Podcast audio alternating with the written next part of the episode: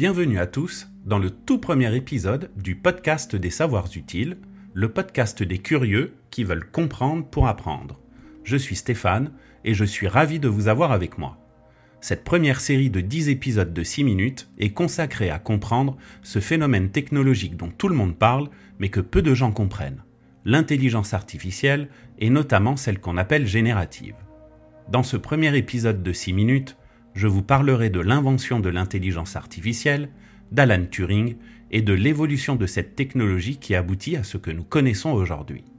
Allez, on commence par un petit voyage dans le temps. Accrochez-vous, nous allons faire un saut dans le passé, en plein cœur des années 1950. C'était une période fascinante. Les jukebox jouent du Elvis Presley. Marilyn Monroe est une icône mondiale du cinéma. Et le général de Gaulle est élu président de la République française. Mais quelque chose de vraiment révolutionnaire se passe dans certains laboratoires de recherche. Les ordinateurs, monstres mécaniques énormes, commencent tout juste à voir le jour.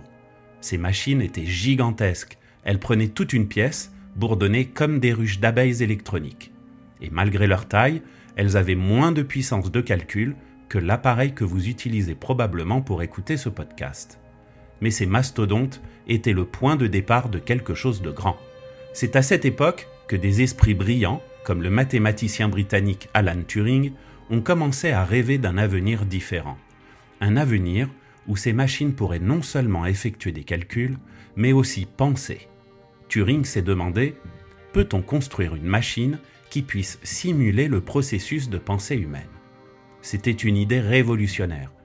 Turing et d'autres comme lui ont commencé à imaginer un monde où les machines pourraient résoudre des problèmes complexes, apprendre de nouvelles choses et même créer.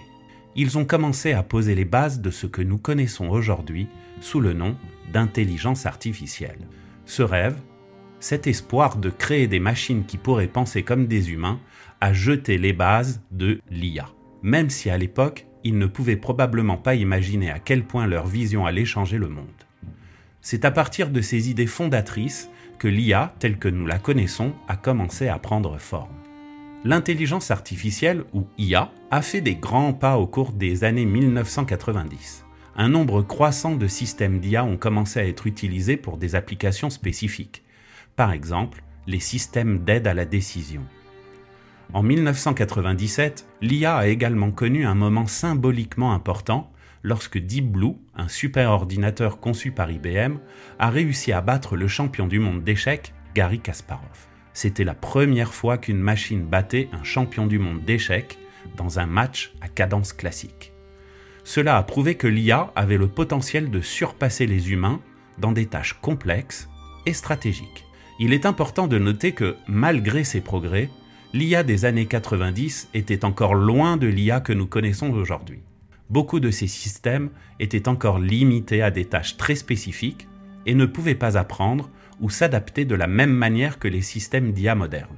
Les avancées en matière de puissance de calcul et de méthodes d'apprentissage automatique des années 2000 et 2010 ont permis à l'IA d'atteindre de nouveaux sommets. Au début des années 2010, l'intelligence artificielle a commencé à se démocratiser et à être plus largement adoptée dans divers domaines, en grande partie grâce à l'évolution des technologies de l'information et de la communication et bien sûr à l'expansion rapide d'Internet.